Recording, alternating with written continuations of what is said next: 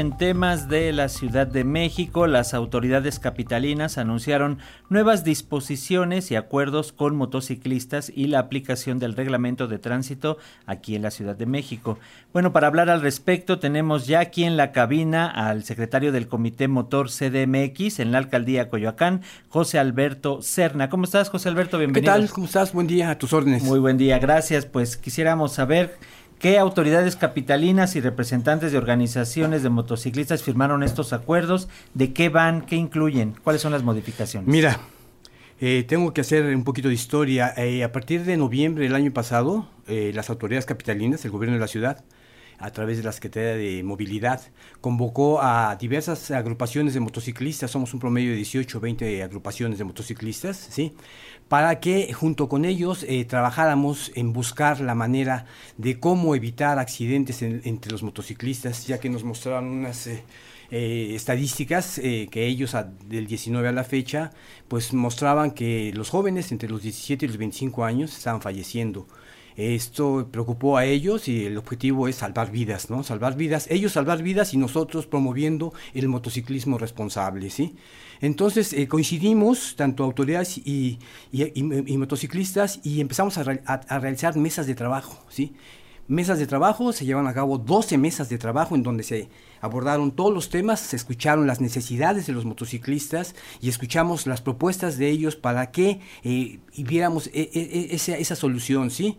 Después de esas 13 mesas de trabajo en donde se tocaron todos los temas, llegamos a la conclusión que había que hacer algunas modificaciones al reglamento, que fue lo que hace dos días dieron a conocer las autoridades, se firmó un acuerdo, ¿sí? En donde ya se modifica el reglamento, si hasta Dentro de 45 días que va a impactar en el reglamento, ¿sí? tenemos un tiempo de gracia que se dio a conocer ayer en el, la Gaceta Oficial, corren 45 días y a partir de 45 días eh, motociclista que vaya con un menor de edad, la motocicleta va a ser remitida al corralón.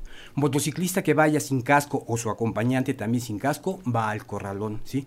Motociclista que lleve más de dos personas en la motocicleta, va al corralón. Sentimos que eso para nosotros es un gran logro porque mm, no había mucha conciencia en esa situación. Sí, efectivamente, por ejemplo, nos están señalando de los accidentes que se han registrado en carreteras, eh, la cuestión de que muchas veces los propios motociclistas son quienes no respetan algunas de estas cuestiones que ustedes están señalando. ¿Hasta dónde va a tener este impacto? ¿Qué organizaciones y a qué se comprometen? Yo sé que es imposible que digas a todos los motociclistas de la ciudad, pero ¿cómo impactar para que realmente se aplique y sea en beneficio de ustedes como motociclistas y del peatón, de las personas que andamos a pie. La idea, la pretensión tanto de la autoridad como de las organizaciones es que impacte en todos. Nosotros como motociclistas tenemos que crear conciencia en las agrupaciones, en, los, la gente que está con nosotros, para que tomen conciencia, porque dentro de las mismas agrupaciones hay gente que, que desiste, no acepta, no está de acuerdo, pero lo hacemos para que se cree conciencia en ellos, ¿sí? Entonces, va para todos, no hay excepción, ¿sí? Eh, motociclistas que hacen motociclismo deportivo, los que trabajan, hay una gran... Ahorita fíjate que dentro de las mesas de trabajo surgieron estos amigos que trabajan en las eh, aplicaciones, que son mensajeros, eh, que llevan alimentos y que tienen esta actividad como parte de su trabajo, ¿sí?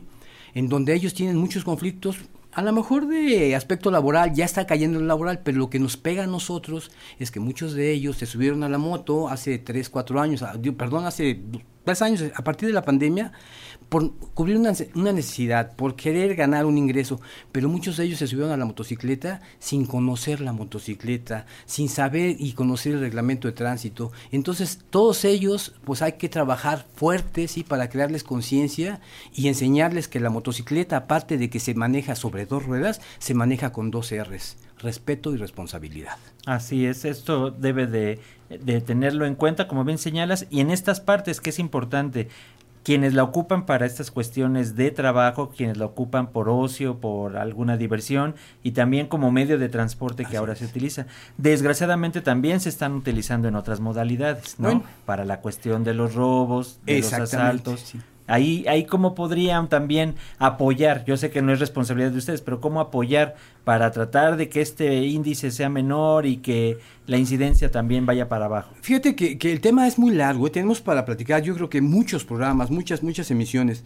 En las mesas de trabajo se abordaron muchos temas, muchos temas que es importante, ¿no? Uno, el principal, ¿sí? O en este momento, el estacionamiento, ¿sí? No hay suficiente estacionamiento para tanta demanda de motocicletas. Simplemente la estadística nos dice que el año pasado se vendió 1.250.000 motocicletas el año pasado contra 800.000 vehículos. Eso lo dijo la Asociación Nacional de eh, Fabricantes de Vehículos, Automotores. La autoridad la sentimos rebasada y se los hemos dicho. Nosotros eh, platicando con la titular de la, de la Dirección de, de Seguridad Vial, le decía, ¿sabes qué? Se sacaron la, rifa del tigre ustedes. ¿Por qué? Porque son tantas las necesidades que cubrir que no les alcanza a ustedes ni el tiempo ni el espacio. Sin embargo, están haciendo un gran esfuerzo. En este momento se están trabajando, están viendo la posibilidad de cómo solucionar la demanda del estacionamiento. Y simplemente la, la demanda para esas personas que trabajan en la motocicleta, ellos tienen la necesidad vital de contar con estacionamientos porque tienen una serie de situaciones y problemas muy grandes. ¿sí? Así es. ¿Y de, y de qué manera pueden, por ejemplo, acercarse con ustedes? Y otro tema, otro tema, que es muy amplio todo esto, otro tema este que nosotros pedimos a la autoridad es generar un padrón para que conozcamos efectivamente cuántos motociclistas somos y cuántas motocicletas se mueven en la Ciudad de México diariamente. Entonces, en ese tema estamos ahorita aturados en las mesas de trabajo. Las mesas de trabajo van a continuar. Lo que antier se hizo fue apenas la punta de lanza de lo que se tiene que hacer. Estamos muy contentos los motociclistas porque por fin vimos que la autoridad volteó hacia nosotros. Éramos un ente que no figurábamos en, en dentro de lo que es la movilidad en la Ciudad de México. Ya con esto se demuestra que si hay intención de que al motociclista se le ponga atención, se atienda a sus necesidades y se le involucre dentro de la actividad de la movilidad en la Ciudad de México. Como bien señalas, José Alberto, este tema va amplio y qué bueno que se esté dando, pero si nos permites vamos a poner pausa en este momento a la conversación. Más adelante podríamos tener otros espacios para poder ampliar el tema, pero ya nos diste lo, que es lo principal y lo que eh, va a empezar a aplicar ya a partir de estos 45 días en lo que comienzan eh, algunas cuestiones técnicas, pero ya para que se vayan a dar a conocer. Danos algunos lugares de contacto, este redes, donde puede comunicarse la gente. Bueno, este, eh, nosotros tenemos la, el Comité Motor Ciudad de México, sí, a través de comitémotorciudaddemexico.com. Tenemos una, tenemos infinidad de, de, lugares. Yo tengo un blog, sí, se llama motorizándonos.com.mx. Ahí estamos escribiendo temas para motociclistas, pueden consultarnos, pueden estar atentos a nosotros.